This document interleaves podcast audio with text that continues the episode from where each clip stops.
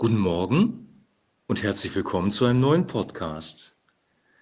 Heute geht es um den zweiten Teil der Aussage von Jesus, ich bin der Weg, die Wahrheit und das Leben, und zwar um die Wahrheit.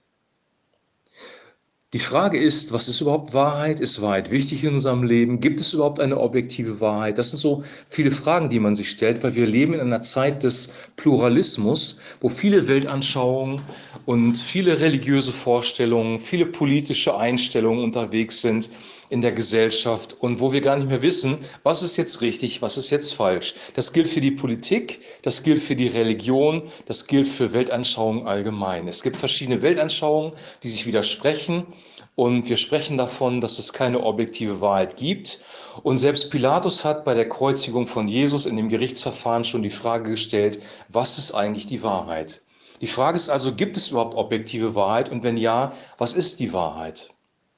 Jesus ist davon ausgegangen, dass es eine objektive Wahrheit gibt. Er hat die Aussage gemacht, ich bin der Weg, die Wahrheit und das Leben. Aus unserer heutigen Sicht ist das doch, wir würden doch sagen, das ist arrogant und anmaßend, weil niemand hat die Wahrheit. Aber er war nicht irgendein Mensch, er war der Sohn Gottes und ist der Sohn Gottes und er ist wirklich die Wahrheit. Jesus ist die Wahrheit in zweierlei Hinsicht und das möchte ich dir kurz vermitteln oder versuchen zu vermitteln. In in erster Linie ist er die Wahrheit, weil er uns den wahren Gott offenbart. Jesus sagt, wer mich sieht, der sieht den Vater. Niemand kommt zum Vater, denn durch ich, denn durch mich. Es gibt, wenn man so will, verschiedene Gottesbilder in den verschiedenen Religionen.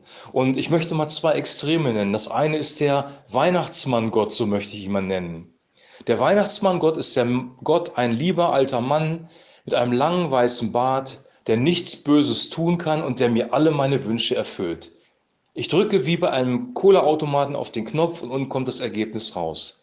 Ich, mich, meiner, mir, bitte segne diese vier. Ich bitte Gott, mir meine Wünsche zu erfüllen. Ich gehe morgen in meine Gebetszeit rein und sage, bitte segne mich, segne meine Familie, segne meine Gemeinde, segne meinen Arbeitsplatz. Bitte Gott, segne mich, denn du bist der Weihnachtsmann Gott, der mir meine Wünsche erfüllen muss.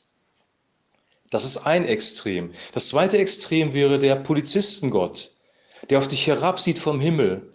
Und wenn du einen Fehler machst, kommt sofort die Bestrafung. Wir sagen doch, kleine Sünden bestraft der liebe Gott sofort. Oder die Kinder singen oder haben früher gesungen hoffentlich, pass auf, kleines Auge, was du siehst, denn der Vater im Himmel hat Acht auf dich. Was bringen wir unseren Kindern eigentlich für Lieder bei? Der Polizistengott, der nur darauf wartet, dass du einen Fehler machst und dass er dich sofort bestrafen kann. Es gibt auch zwei Kategorien von Evangelisten, von Menschen, die, ähm, die ein Gottesbild vermitteln. Das sind die sogenannten Weihnachtsmann-Evangelisten, die sagen, komm zu Jesus, werde Christ und alles wird gut. Du wirst gesund, du wirst reich und dein Leben wird perfekt laufen. Diese Leute belügen dich, weil das ist nicht so. Jesus hat uns niemals ein perfektes Leben auf dieser Erde ver verheißen, wo es keine Schwierigkeiten mehr gibt. Dann gibt es die sogenannten Frankenstein-Evangelisten. Wenn du dich nicht sofort bekehrst und umkehrst, wird Gott dich in die Hölle werfen. Er wird vielleicht deine Kinder töten. Er wird dir vielleicht dein ganzes Vermögen nehmen. Guck dir Hiob an. Mal ganz davon abgesehen, dass es bei Hiob ganz andere Gründe gab, warum er in die Schwierigkeiten reingekommen ist. Das ist eine andere Predigt jetzt aber. Glaubst du an den Weihnachtsmann-Gott oder an den Polizisten-Gott? Das ist ja die Frage. Und sind diese Gottesbilder objektive Gottesbilder? Sind die Gottesbilder in den Religionen objektive Gottesbilder? Im Islam glaubt man eher an den, an den zornigen, richtenden Gott. Im, in den fernöstlichen Religionen mehr so an eine unpersönliche Gotteskraft, so einen Nebel, in den wir eingehen können. Ein freundlicher Nebel allerdings. Was sagt die Bibel über Gott selber? Wie hat sich Gott offenbart? Die Bibel sagt, dass er sich erstmal durch die Propheten offenbart hat im Alten Testament. Aber die höchste Offenbarung kam dann im Neuen Testament durch Jesus selber. Jesus hat Gott, den Vater, offenbart. Wer mich sieht, der sieht den Vater. Die objektive Wahrheit über Gott sehen wir in Christus und in diesem Sinne ist Christus die Wahrheit. Er ist aber noch im zweiten Sinne die Wahrheit. Jesus weiß nämlich, wie das Leben funktioniert. Er gibt uns eine Weisung, eine Lebensregel in der Bergpredigt, wie wir leben können. Wenn wir vergeben, wenn wir Barmherzigkeit praktizieren, zum Beispiel, dann werden Beziehungen wiederhergestellt. Wenn du zerstritten bist mit, deiner, mit deinem Ehepartner oder zerstritten bist mit deinen Arbeitskollegen, dann kann Vergebung und Barmherzigkeit diese Beziehung wiederherstellen und deine Lebensqualität wird eine höhere.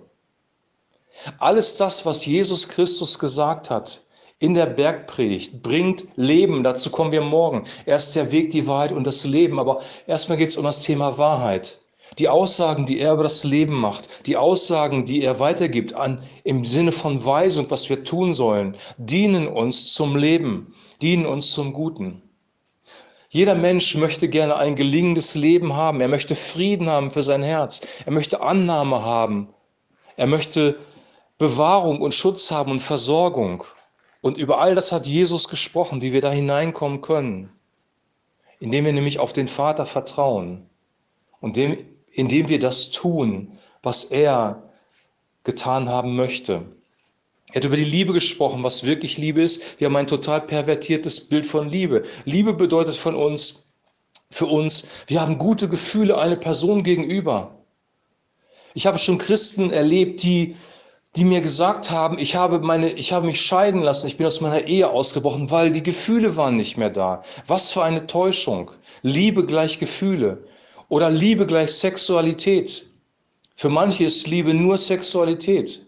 Sexualität gehört zur Liebe dazu, aber es ist sicherlich nicht alles. Was ist wirklich Liebe? Die Wahrheit über Liebe erfahren wir, wenn wir, wenn wir das lesen, was Jesus gesagt hat. Niemand hat größere Liebe als die, dass er sein Leben gibt für seine Freunde. Und das hat Jesus am Kreuz getan. Er hat sein Leben für dich und für mich gegeben.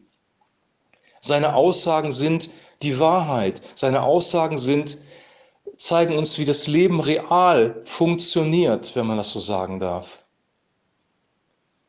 Jesus ist wirklich die Wahrheit im absoluten Sinn. Und ich bin jetzt 53 Jahre alt und ich habe die Erfahrung gemacht, auch weil ich die Dinge manchmal nicht getan habe, die Jesus gesagt hat, dass er immer recht hat. Das, was er sagt über das Leben, ist wirklich die Wahrheit. Das ist nicht nur, dass es in der Bibel steht, sondern es ist auch Lebenserfahrung. Und diese Lebenserfahrung kannst du auch teilen. Und er möchte dich einladen, auf dem Weg in die Wahrheit zu kommen. Er ist der Weg und die Wahrheit. Er ist auch der Weg zur Wahrheit, weil er der Einzige ist, der die, der die Wahrheit offenbaren kann. Das soll für heute reichen, weil es ist ganz schön herausfordernd. Und ich wünsche dir und ich wünsche auch mir, dass diese Wahrheit unser Herz berührt, dass das Licht des Evangeliums uns ergreift. Und morgen geht es dann um das Leben. Ich wünsche dir bis dahin eine gute Zeit, genieß den Tag heute, genieß den Start ins Wochenende und wir hören uns morgen wieder. Shalom.